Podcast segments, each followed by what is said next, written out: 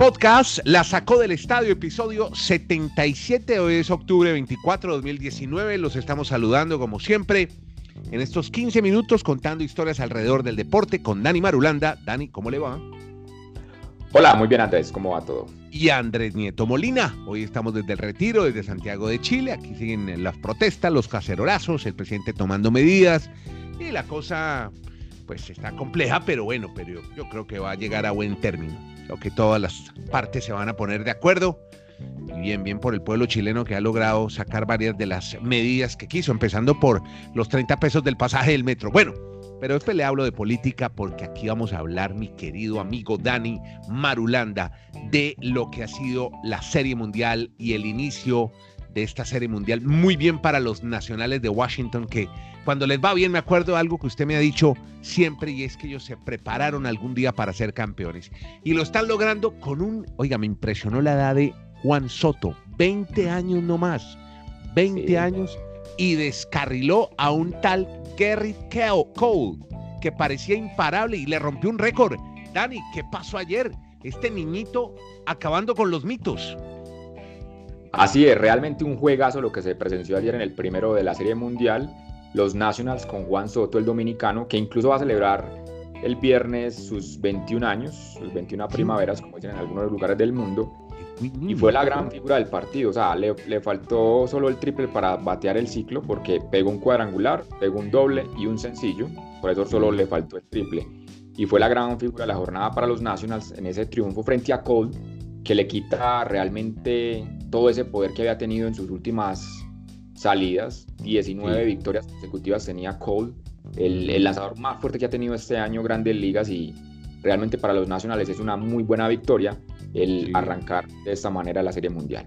Quedó 5-4 esta noche, tenemos el segundo juego y después que nos vamos para Washington.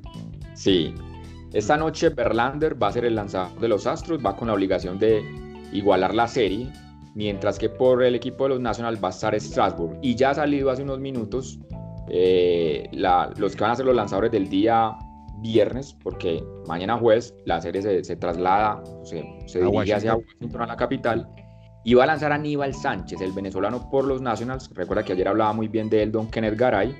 Y por los Astros va a estar Greinke. Esta es una serie que ya, ya estoy creyendo lo de Kenneth de que al menos se vaya a siete juegos, por lo que se ¿Usted cree que va a pasar eso? Puede ser. Para los Astros, la, ventaja la perdió de, la localía. O sea, lo que pasa es que para los Nacionales, en, la programación de tener tres juegos seguidos, es muy difícil que un equipo gane tres partidos seguidos en su casa. Y así está programado en caso de, de, un quinto juego. Viernes, sábado y domingo sería en Washington. Si es ser necesario sexto, el martes de la próxima semana regresarían a, Houston, y el miércoles si hay un séptimo definitivo también en Houston.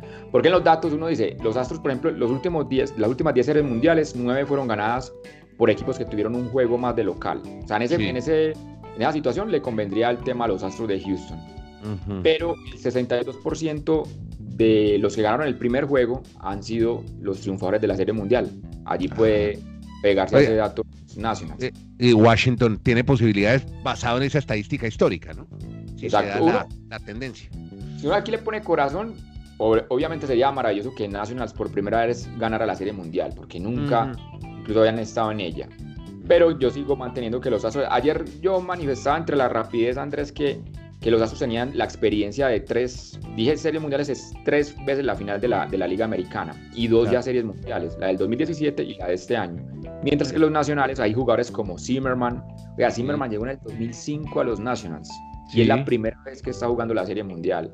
Y, a, sus, a sus 35 años, ¿no? Ayer pegó cuadrangular. Exacto, entonces son jugadores que tienen mucha hambre de gloria, pero también pesa el tema de la experiencia. Yo creo que Altuve, Correa, Springer, por ejemplo, Springer ayer el, el bateador estrella de los Astros, también otra hazaña, lleva cinco cuadrangulares consecutivos en Serie Mundial. Si contamos que él en los últimos cuatro juegos de, la del 2017 la sacó del parque y ayer la, volvió estadio? Del... estadio, por favor. Sí, señor. Bueno, George Springer, está muy gringo usted con eso del parque, el parque. bueno, vea, eh, vea un, un dato anexo tiene que una historia que hay alrededor, siempre contamos historias, tiene que ver con, con el sugerente de los Astros, Dani. Se disculpó porque leó un lenguaje inapropiado después de que un artículo de Sports Illustrated informó que el ejecutivo hizo a gritos varios comentarios hacia un grupo de reporteras.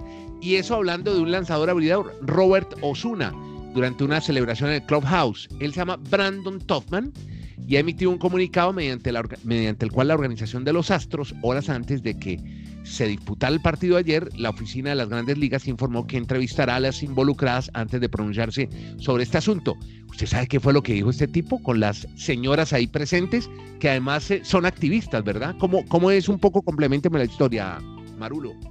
Lo que pasa es que Roberto Zuna es el lanzador mexicano cerrador estrella de los Astros y ha sido clave en esa temporada fue el máximo en, victorias como cerrador para los Astros, pero él tuvo una sanción de muchos juegos en grandes ligas por violencia doméstica. Entonces, eh, en una zona mixta, normalmente los... Óigame, Dani, perdonen, perdonen, fueron 75 juegos. Exactamente. Y los que estuvo eh, ausente después de este escándalo. Exacto. Entonces, como él fue tan importante en la serie ahorita con los Yankees, en esas zonas mixtas normalmente se reúnen entre periodistas, jugadores, dirigentes, y este dirigente al que usted se está refiriendo, pues empezó a lanzar el nombre Dijo como que menos mal que está Osuna con nosotros, como un poco provocando a las a las a unas mujeres que estaban ahí. Exacto, entonces como hay unas periodistas que en cierto sentido están con el activismo de todo en contra de, de la, violencia intrafamiliar. Algo como lo del Me Too, ¿no? Exacto. Entonces, y tienen unas manillas incluso que son como un color púrpura que identifica, digamos, las personas que están en, a favor de, este activismo. Entonces, era básicamente lo, lo, que sucedió allí con este dirigente que ya salió a disculparse, como usted lo está comentando. Bueno, señor, entonces ahí tenemos, ahí les dejamos entonces el eh, juego de hoy. Entonces, segundo juego ya está por comenzar en unos minutos. Este episodio de podcast suena antes del partido. Liga de Campeones. Dani, hoy tuvimos varios resultados. A ver, le resumo rápidamente algunos resultados importantes. Ganó el Barcelona, fue a Praga y jugó contra muy buen equipo esta Eslavia, me gustó. 2 a 1 quedó al final el partido, gana el equipo catalán, un poco más por experiencia. También el Napoli la vio durísima para ganarle al Red Bull de Salzburgo, le ganó tres goles por dos. El Liverpool goleó al Genk, donde estaban un par de colombianos en la defensa. Sí, señor. Es así, ¿no? 4-1, ¿no? Cuesta y Lucumí, Cuesta y Lucumí, correcto. Bueno, muy bien. Si, si usted tiene algo que decir de cada partido, me va a decir, del Napoli, que no está Pospina, por ejemplo, el colombiano no estuvo en el arco del Napoli. No, es que Mereldo está haciendo muy bien. Realmente ha sido una pieza clave para el Napoli. Yo veo complejo el tema de, volver a ver en la titular a, a, Ospina con el Napoli. A David, si quiere estar eh, activo para la eliminatoria, mejor que vaya buscando club, porque ese Merendo lo tumba nadie. Además que es un arquero joven, promisorio, y Ancelotti le tiene mucha confianza. Inter le ganó 2 por 0 al Borussia Dortmund. ¿Sorpresivo ese resultado? Un poquito, ¿no? No, Dortmund. Tuve la oportunidad de estarlo viendo y bien Lautaro Martínez, aunque falló, erró un penal y el 2 a 0 para el Inter. Y yo vuelvo a decir, André, lo mismo de estas fases de grupos de la Champions, a la hora la verdad están pasando, ya que llegamos a la mitad de la fase de grupos, a los tres partidos, son seis, recordamos. Están pasando por el, e, el Liverpool y el Napoli. En el F, el Inter y el Barcelona. En el H, el Chelsea y, el, y el Ajax. El G, lo que pasa es que el G, porque todos son, tal vez no hay uno más favorito. Los grandes, los, Tal vez Benfica por, porque ya tiene títulos de, Champions, pero sería ahí la única novedad que no es entre los dos. Está muy abajo, tiene solo tres puntos contra seis del Leipzig. Ese grupo sí es sorpresa, el de, el de Leipzig liderando. Y es, y es interesante lo del Ajax, Chelsea y el Valencia, porque al Valencia le empataron hoy al, en casi el tiempo adicional. Entonces el Chelsea hizo un, un gran partido frente al Ajax, le ganó de visitante, le quitó un invicto de local de 19 fechas y ahora entonces vuelve a entrar en la pelea el Chelsea y el Ajax, que en el papel son los más fuertes de ese grupo. En el Bell Tottenham no la tiene clara porque está muy pegado a Estrella Roja, está solo un punto. Y el Tottenham, que es el finalista de la última Champions, pues ahí la tiene difícil todavía para clasificarse en el grupo B. De resto, como dice Dani, están ganando los que son los favoritos. París, Real Madrid, en fin. Siempre los que llegan a las instancias de, del mata-mata. Hoy, por ejemplo, hay muchas críticas al juego del Barcelona, pero a la postre terminaron ganando 2 a 1. Entonces, estas fases de grupos no, no marcan tanta diferencia. Yo reitero, a mí me parece muy interesante en febrero cuando ya son los, como dicen los brasileños, los mata-mata, los partidos de 180 minutos, donde usted tiene una mala noche y ahí sí se le complica el partido de vuelta o, viceversa. Pero Como la pasa a Barcelona. Sí, en la fase de grupos con seis partidos todavía tienen tiempo de recuperar los que hayan iniciado mal. Otras de deporte, Federer hoy despachó rapidito a un moldavo, Radual Bot. Estamos en la casa de Federer, estamos en Suiza 6063. El torneo se llama el Swiss Indoor. Juegan obviamente en eh, pista cubierta. Esto es en Basilea. Mientras que nos preparamos para el premio de Fórmula 1 en México, donde Max Verstappen y Red Bull eh, quieren eh, recuperar esa sonrisa, la que tuvieron en el verano y no se volvieron a recuperar. Esperan que esta vez sea en Ciudad de México. Vamos a tener buena prueba en México, ¿no, Dani? Sí, sobre todo que se espera la celebración del sexto título en la historia de Lewis Hamilton. Desde el viernes arrancarán los, los ensayos libres y el viernes en la tarde, dos de la tarde, hora mexicana, rugirán los motores, como se dicen, los entendidos de este deporte y es muy probable que ya Hamilton numéricamente logre nuevamente el título de la Fórmula 1 y sería la sexta vez, quedaría solo a uno de Michael Schumacher, que fue el máximo ganador con siete.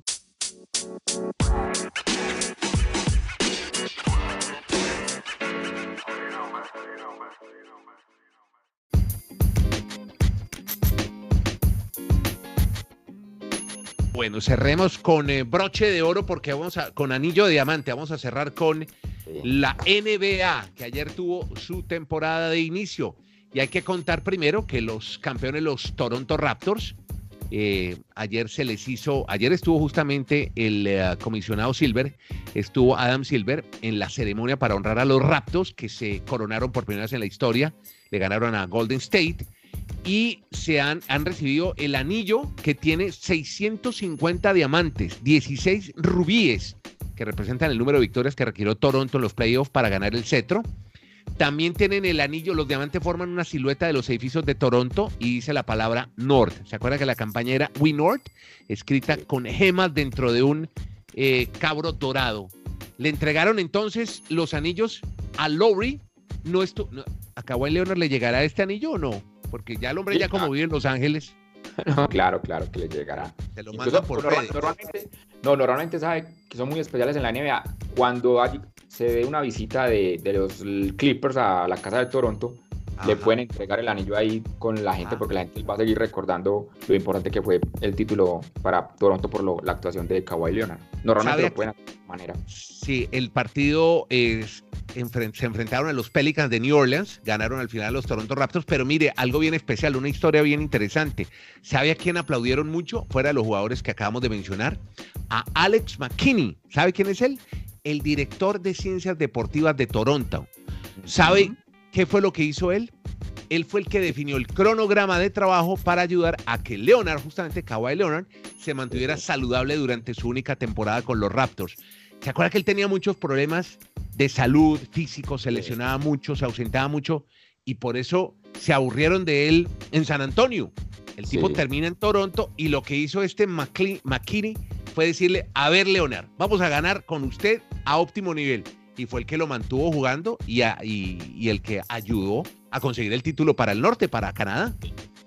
Y ayer comienzan con victoria y eso que el partido se tuvo que ir a tiempo extra. O sea, ya el primer juego de la temporada y tiempo extra para el 130-122 la victoria de los Raptors. Y después eh, estuve muy atento a ver el juego de Los Ángeles entre los Lakers y los Clippers hasta la medianoche, don Andrés. Para Oiga, bien, bien, bien, no, yo esa vaina yo no la puedo ver porque me dan las 6 de la mañana, pero Leonard, veo por aquí en la crónica que hizo siete canastas seguidas.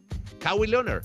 Sí, fue la gran figura de los Clippers. Y eso que no tiraron a Paul George. Paul George estuvo vestido, como dicen ellos, de civil, o sea, no, no, no hizo parte del juego, del compromiso. Acompañó en la banca a los jugadores de los Clippers que le ganaron 112 a 102 a los Lakers.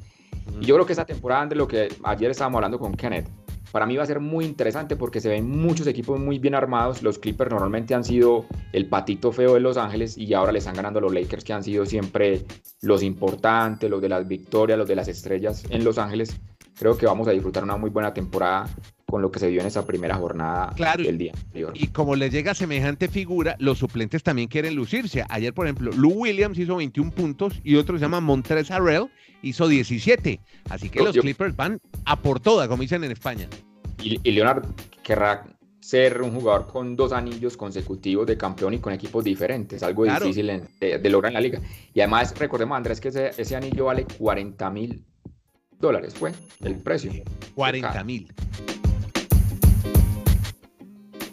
Sí, qué barbaridad.